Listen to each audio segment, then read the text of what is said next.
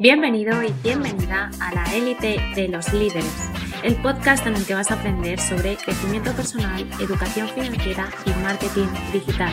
Vayamos juntos y juntas hacia el camino de la transformación digital.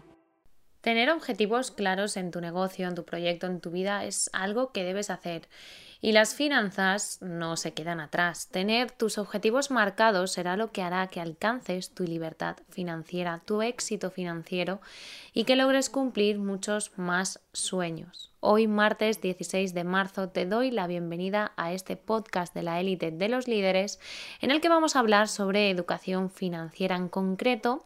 Hoy vamos a aprender a trazar un plan financiero y a proyectar tus finanzas. Una vez que sabes en qué situación está tu economía, el siguiente paso que debes realizar es saber hacia dónde lo quieres eh, dirigir, hacia dónde quieres dirigir ese, ese plan, hacia dónde quieres encaminarte para lograr alcanzar tu libertad financiera. Debes de trazar un plan y saber por dónde quieres empezar, si es por hacer un plan financiero de eliminación de deudas, trabajar el incremento de tus pasivos, mejorar el estado de tus gastos. Ok, pero antes que nada, Nuria, ¿qué es un plan financiero?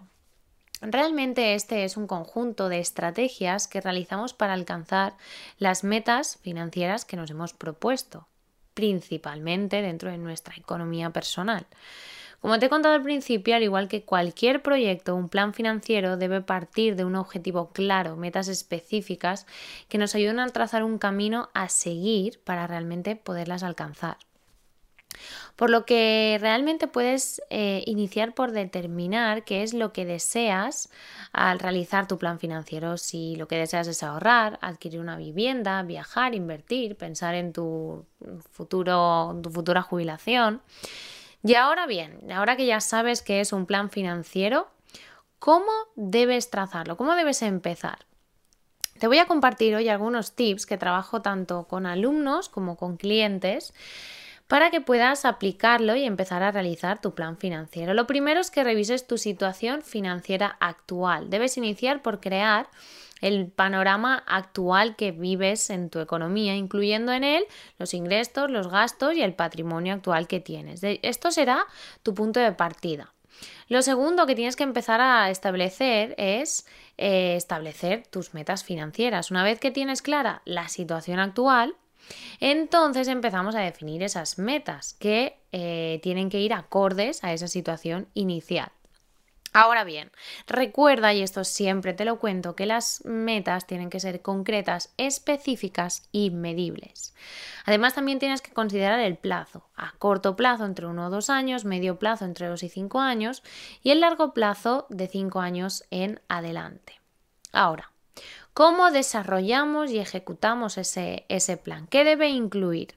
Este plan debe incluir los ingresos, tus ingresos actuales, debe incluir tus gastos, debe incluir qué presupuesto manejas, debe incluir qué parte de ahorro vas a trabajar, debe incluir también la parte de inversión que vas a llevar a cabo debe incluir qué parte vas a trabajar para tu jubilación y el colchón financiero o el fondo de emergencia para cualquier cosa que puedas eh, vivir.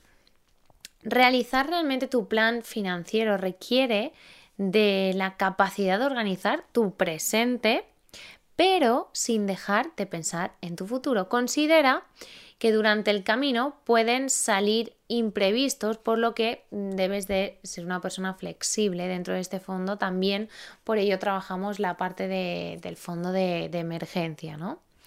Para ello es muy importante que inviertas en tu educación financiera para que aporte en la creación de ideas sobre inversiones y opciones que, y opciones que te generen ingresos extras, así como pensar en alternativas para el futuro, trabajar los pasivos, incrementar incluso ingresos, em, ingresos activos que, que puedas trabajar también, mejorar los ahorros, etcétera, etcétera. Toma en cuenta todos los elementos de las metas que te estás planteando para que tus cálculos sean lo más cercanos posible y que esas metas y que ese plan financiero se pueda acercar em, pueda ser algo muy fácil de, llevar a cabo, ¿no? Una vez que estés en la ejecución del mismo, que estés trabajando ya ese, ese plan financiero, no olvides que el hecho de que surjan imprevistos, y esto quiero que te quede muy marcado. El hecho de que surjan imprevistos no es razón para desmotivarse o dejar el propósito planteado, es decir, dejarlo parado, que se quede ahí. No, siempre se tendrá que ajustar el plan, pero nunca dejar la meta. Esto quédatelo grabado, siempre ajusta el plan, pero nunca, nunca dejes la meta.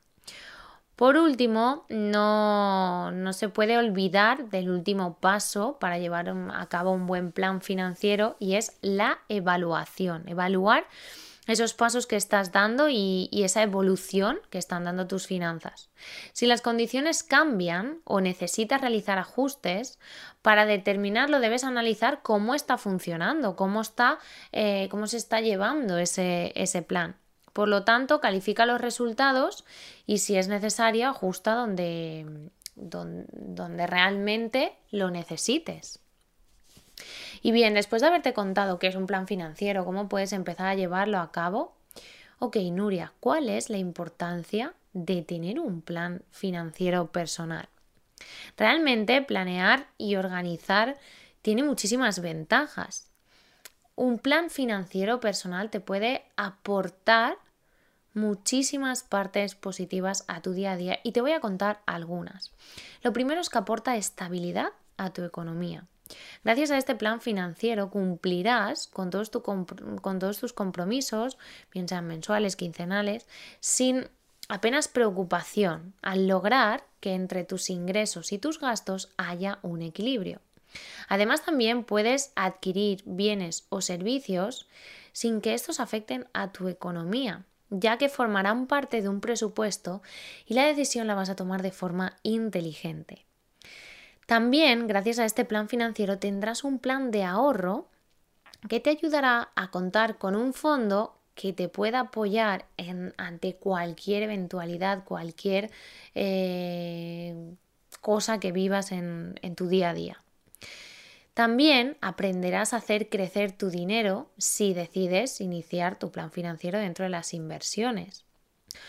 Obviamente otra de las ventajas es que te ayudan a disminuir los niveles de estrés que los problemas económicos acaban generándote por, por general. También aprenderás a tener tu plan de retiro, tu plan de jubilación para conseguir retirarte con una gran calidad de vida. Y además tener ese plan, tener esas metas, trazar esa, esa estrategia, te ayudará a conseguir aquellas metas que te propones. Recuerda que un plan financiero personal no está ligado a tus ingresos.